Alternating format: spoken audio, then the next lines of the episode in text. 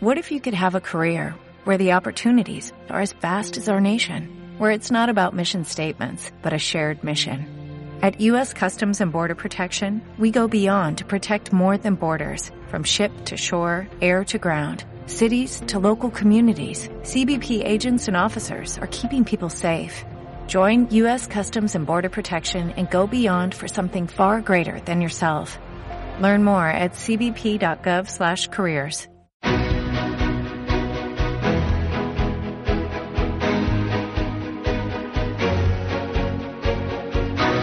En Capital Intereconomía, Consultorio de Fondos.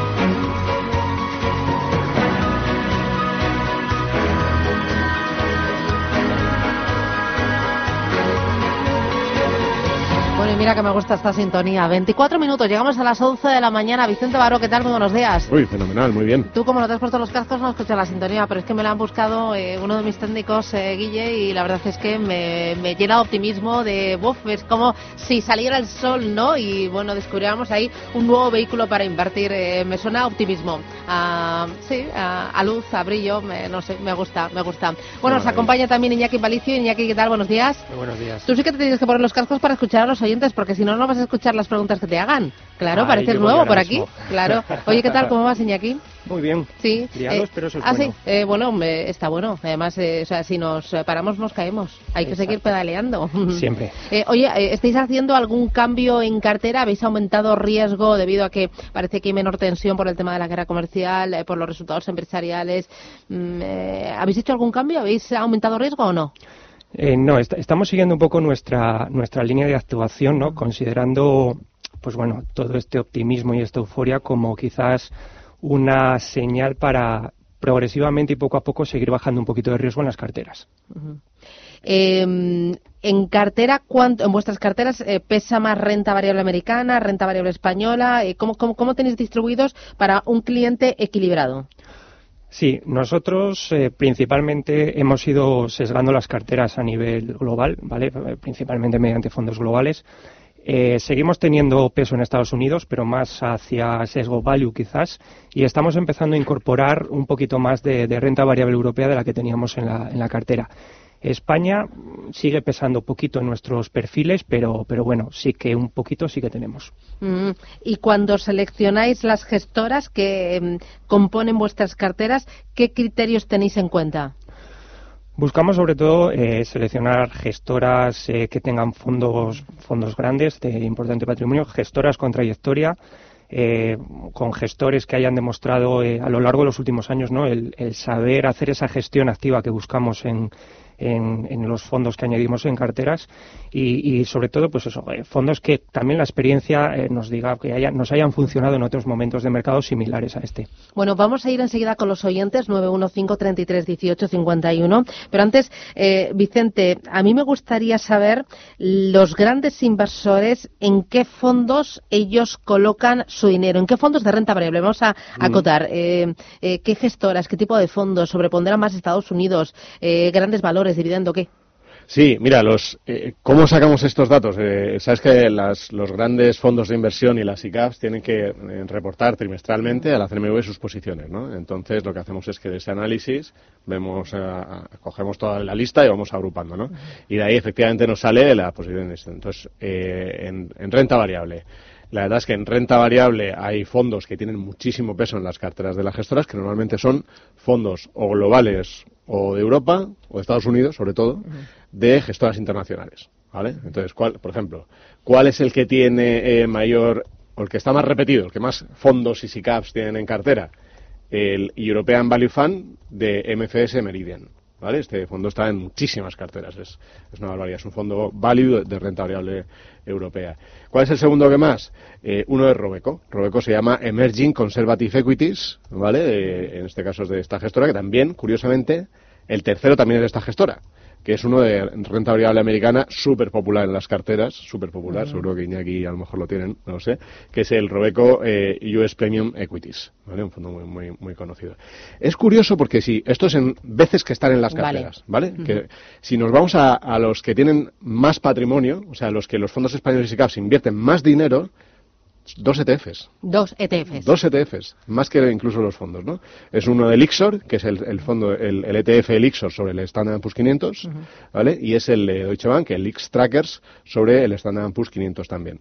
Entonces, eh, hay fondos, hay SICAVs que invierten mucho dinero, que sí lo están invirtiendo en ETFs. Eh, si nos vamos a lo que es el número, estos que hemos comentado de, de MFS y Robeco son los que tienen mayor popularidad. Mm, ¿Y eh, habéis visto eh, un gran cambio respecto a las carteras de trimestres anteriores? eh, o- No, la verdad es que mantienen bastante la posición, sobre todo sobreponderada eso, en renta variable americana, que es donde más posición hay. Habéis visto que de los, eh, en total he comentado siete, entre ETFs y fondos, pues tres son de renta variable americana, con lo cual sigue habiendo un peso muy fuerte, aunque la, esté en máximos, aunque sigue habiendo un peso muy importante. Y lo que sí vemos es que en renta variable europea, que parecía que había empezado a reducirse un poquito, pues ha, ha vuelto a recuperar. Hay algunos fondos que están teniendo ahí peso. Eh, de hecho, también entre los de gestoras españolas estamos viendo hay ah, fondos que se mantienen. Claro, y por ejemplo, esos grandes inversores, eh, fondos de gestoras españolas, eh, ¿cuánto tienen y qué tienen? Sí, tradicionalmente la- el, el fondo y la SICAP no ha tenido mucho dinero en los fondos españoles. Vale, no. Esto, ha sido, esto ha sido así. Entonces, poco a poco, con la gestión independiente, y con- ha, ha ido, ha ido evolucionando. Entonces, no llegan ni mucho menos a los volúmenes de patrimonio que tienen en los fondos de gestoras internacionales. Por ejemplo, eh, hemos comentado alguno de MFS, pues está por encima de los 500 millones de euros la posición agregada. En el caso de, de, por ejemplo, el que más tiene de gestora española es el Magallanes. Magallanes European Equity, que es el fondo de renta variable Lleva este europea año va muy bien. de Magallanes en este fondo, pues la suma está ahí entre los 100 millones, más o menos, que no está mal, pero es una quinta parte de lo que tienen los, los otros, ¿no? Siempre hay la regulación, es que no ha sido nunca cómoda para invertir en fondos españoles para los grandes inversores. Claro, ¿es por la regulación o es también porque el peso que tienen en sus carteras de lo que es bolsa española, que es lo que más conocen las gestoras españolas independientes, no les interesa ahora? Yo creo que, es- que son esto último que acabas de comentar. eh, la regulación, desde luego, porque por la forma de invertir se- es mucho más cómodo hacerlo a través de un producto que esté en Luxemburgo que a través de un producto con ISIN español, digamos así. Y luego la propia estructura de la industria. Esta es una industria muy bancarizada en la que tradicionalmente los grandes bancos, tanto para sus carteras como para las SICAPs, eh, elegían fondos propios. Esto poquito a poco ha ido cambiando también porque el cliente va demandando. A lo mejor un oyente hoy dice, no, yo es que quiero Magallanes. Y llega al banco y le dice, oye, yo es que quiero el Magallanes. Al final, si tiene un dinero, eso tienes que ofrecer. Pero normalmente no lo han ofrecido. Con lo cual, eh, la industria no ha ayudado al despegue de la gestión independiente tampoco. Vosotros, en eh, fondos de renta variable, ¿qué peso le dais a España? En torno al 5% aproximadamente. ¿Y ese 5% escogéis gestoras españolas independientes?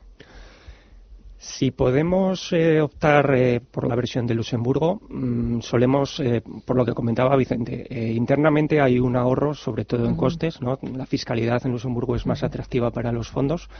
y si podemos disponer de clase Luxemburgo, invertimos a través de, de esa clase. Si no la tenemos disponible, pues, pues sí, sin español, sin ningún problema. Mm, eh, oye, eh, el otro día venía aquí eh, José María Concejo de Oros Asset Management, eh, la semana pasada también vino aquí Belgravia, eh, y, y yo les preguntaba, ¿realmente hay en España hueco para tanta gestora española independiente?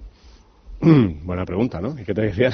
Bueno, ellos claro me decían que sí, como no me, me van a decir que no, pero yo pienso, eh, porque ahora la gestión española independiente debe andar por los 11.000, 12.000 millones de euros, que es lo que tenía antiguamente Bestinver, lo que pasa que ahora se ha troceado Bestinver, Advalor, Cobas y Magallanes, que son los grandes jugadores, y luego hay como hay muy pequeñitas, ¿no? Algunas con 48, otras con 200, otros, eh, y sí que estamos viendo movimientos, pues eh, este verano vimos Bestinver, Fidentis, Mutua, unas cuantas entre ellas Signos, y claro, digo, eh, o sea, eh, ¿hay hueco para tan, tanto satélite, tanta pequeña? Mira, soy muy optimista con el talento en España que tenemos en la gestión. No, no, sí, yo también. no tanto con el futuro de los, de los activos bajo gestión de la industria en España. ¿Por qué? Primero, por la fuerza de la gestión pasiva. Acabamos de ver, dos de los mayores fondos son ETFs que tienen los ge- gestores en cartera. Bueno, y esto va más, ¿no? Y, y va más, y yo creo que va a ir, y va a ir mucho más. Entonces, lo que, lo que acaba pasando es que tienes una fuerza muy potente que empuja a comisiones a la baja.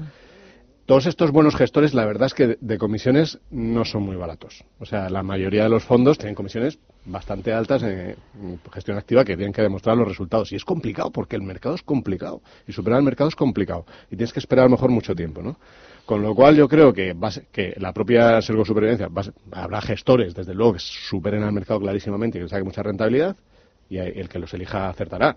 Pero el que no quiera estar buscando, oye, si este gestor va a superar o pues se acabará yendo al mercado y eso es gestión pasiva. Entonces esa fuerza yo creo que va en contra y luego yo creo que las gestoras internacionales pues también tienen su potencia y cada vez más, ¿no? Entonces, una gestora española eh, que tenga unas rentabilidades, que vaya ajustando en costes y que, y que realmente consiga hacerse ese nombre y esa comunidad, como algunas de las que tenemos, pues irá bien.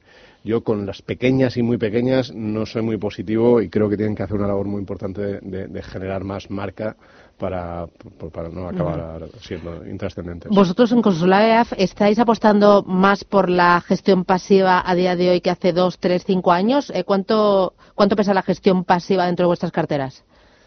Bueno, nosotros es un activo que, estamos empezando a incorporar cada vez con más frecuencia. Eh, seguimos considerando que la gestión activa aporta valor, pero sí que creemos que hay que dar un, un, siguiente escalón, ¿no? Y barriendo un poco para casa, creo que se puede eh, hacer carteras muy buenas combinando eh, gestión activa y gestión pasiva, pero sí que creemos que esas carteras tienen que estar bien asesoradas y sí que tienen que estar, eh, por así decirlo, gestionadas de una manera activa, independientemente de que tengamos más o menos peso en productos de gestión pasiva. Mm, lo que yo quiero es importante es que lo que va a morir es la falsa gestión activa. Sí, y la mala gestión activa. Fondos que cobran. Eh, pero yo es que todavía estoy más enfadado con la o falsa. gestión pasiva disfrazada de activa, ¿no? Claro, porque con la, con la, con la mala, bueno, pues puedes, puedes irte mal, lo has intentado, chico, pues, pues a otra cosa. pero, pero cuando estás ofreciendo gestión pasiva cobrando una comisión del 2,25, que hay fondos de bancos, muchos, muchos, cada vez menos, pero hay fondos de bancos que cobran un 2,25 prácticamente replicando al índice, ese es el problema. Y desde luego las gestoras independientes que hagan falsa gestión activa es que no tienen ningún potencial de supervivencia, vamos, eso muy bien, Vicente Barón, Finec. Eh, oye, eh, os queda, es el día 21, ¿no? El día 21, sí, el día 21. No queda nada. Al final de Asesor Top, estáis todos invitados. Tenemos en el espacio como a las, a las 18.25 de la tarde. Si queréis asistir en Finec, tenemos el mm. formulario de confirmación, son mm. plazas limitadas, pero el que quiera asistir está, está invitado. Bueno, pues ahí estaremos. Gracias, Vicente, cuídate. gracias bueno, tenemos ya los primeros oyentes, 915 33 18 51. María, buenos días. Hola. Dígame, María. buenos días. Cuénteme. Mira, pues quería ver si me pudiera, mm, eh, los gestores que tienes hoy por ahí me pueden sugerir un fondo eh, que tenga muy buena rentabilidad mm, y si es posible con los menores gastos, comisiones posibles, valga la redundancia. Mm, tengo, eh, para dar una pista, el Egneson Claire que estoy muy contenta con él, al igual que con el Robeco Consumer Trends. Entonces, por estos estilos que me, a ver si me sugiere un fondo eh, un buen, muy buen fondo que le pueda sacar una, una buena rentabilidad porque eh, tengo ahora una pequeña liquidez y digo, pues voy a contactar con ellos y a ver si me pueden ayudar un poco. Muy bien, pues gracias, muy amable María. Suerte. María, esto, ¿me puedes dejar un poquitito el teléfono? Sí, no le colgamos. Gracias, hasta pronto. Sí. Hasta pronto. Eh, bueno, pues yo lo que le diría a María es que vamos a ver, quizás en este punto de mercado eh, yo optaría por fondos, fondos globales. Eh, hay fondos que están dando rentabilidades muy atractivas y, los costes son contenidos, ¿no? como por ejemplo el DWS, el Top Dividend, o incluso el fondo que comentaba antes Vicente, ¿no? el, Robeco Conservative Equities. Son fondos que le pueden encajar, incluso también el MFS European Value, el MFS European Research, tiene muy buenos fondos. Ahora bien, tiene que tener en cuenta que estos son fondos de renta variable. Por lo tanto, la rentabilidad siempre va a ir asociada al comportamiento del mercado. En una fase de mercado positiva como la, hemos, como la que hemos tenido y como la que estamos teniendo, son fondos que lo van a hacer muy bien. Pero si el mercado se gira, pues tiene que tener en cuenta que estos fondos tienen riesgo. ¿vale? Entonces, cuidado con buscar ese tipo de fondos que dan muy buena rentabilidad porque hay que tener en cuenta que la dan cuando el mercado sube. Eh, vamos con eh, Madrid. ¿Cómo se llama? Isabel. Isabel, buenos días. Sí, buenos días. Dígame, Isabel. Mire, yo es que tengo el Renta 4 Pegasus y quisiera ver si lo podía cambiar por algo que me fuera mejor y si fuera de Renta 4 me sería más fácil. También tengo el Carmiñas Gestión Lonsor de Francia y el Carmilla Patrimoine A y me gustaría ver si los pudiera, porque no van bien, pues prácticamente ninguno. Y el de ser con César Farrentin, bueno, me va un poquillo mejor, pero pero es lo que tengo y a ver si pudiera cambiarlo por algo que fuera del 34 o saber qué me aconsejan. Muy bien, gracias, muy amable. Nada. Mm, bueno, claro, depende mucho de en qué momento haya entrado la oyente en estos fondos, ¿no? Porque sí quiere decir que, por ejemplo, estos fondos, si bien el año pasado tuvieron un comportamiento pues negativo, ¿no? Pues acorde a la, a la categoría, pues bueno, este año están en su mayoría recuperando y haciendo un papel, bueno, eh, aceptable, ¿no?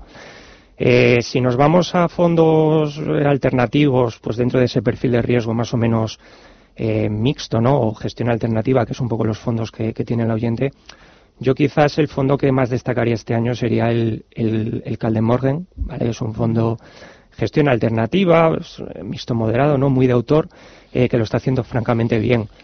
también podría sugerirle que le echase un vistazo al Paretum Cartesio Income porque creo que son dos alternativas que, sí que podría considerar. Vale, eh, otro de los oyentes dice, buenos días, mi cartera de fondos está compuesta por JP Morgan Global Income a euro, BGF Global Allocation a 2 euro y M&G Optimal eh, Income, este también otra vez, eh, ah sí, M&G, eh, JP Morgan BGF que es BlackRock, ¿no? Y M&G. mi perfil es moderado. ¿Podría complementar con algún otro fondo esta cartera? ¿Qué le parece? Un abrazo, Eduardo, desde Madrid.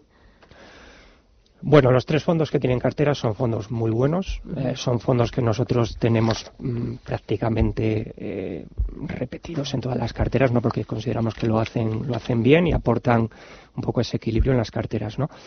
Eh, siendo un inversor moderado, yo lo que le recomendaría es que empezase a pensar también en añadir alguna pieza con una volatilidad un poquito menor, por lo que pudiera venir a futuro. Eh, algo tipo eh, pues un de crédito, ¿no? como el, Allianz Credit Opportunity o el Candrian Credit Opportunities, incluso también, porque no? Eh, una pieza que estamos nosotros incorporando ahora mucho en las carteras es la renta fija emergente como, como alternativa a la renta variable. ¿no? Entonces, con esas dos piezas yo creo que podría complementar bien esa cartera.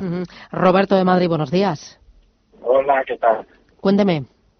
Pues quería un poco preguntar. Eh, tiene mi madre varios fondos de Ibercaja y tiene 85 años y ya y yo lo que veo que son fondos que son muy muy arriesgados para ella. Tiene uno que es crecimiento dinámico F1 que he visto el riesgo y tiene 4 de 7 y otro que es evolución F1 o F1 y o FI y tiene riesgo 3 de 7.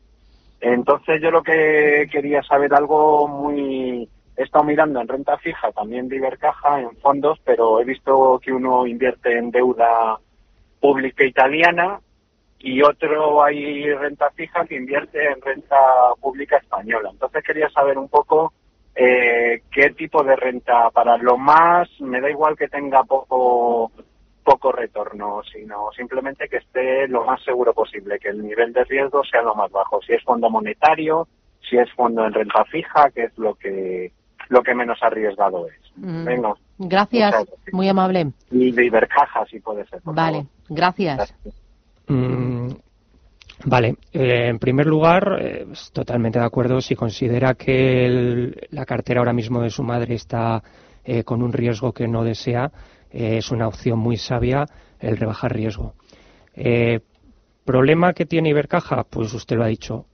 los fondos que tienen renta fija Ibercaja principalmente eh, son todos muy parecidos en su composición y están muy sesgados a la renta fija italiana, que es lo que ha pagado un poquito por encima de la media este año, o a, deuda española, ¿no? O sea, no hay mucho más que se salga de ahí, salvo un fondo que tienen de renta fija emergente, pero bueno, que quizás no le recomendaría porque estaríamos hablando de un riesgo a lo mejor 4 o 5.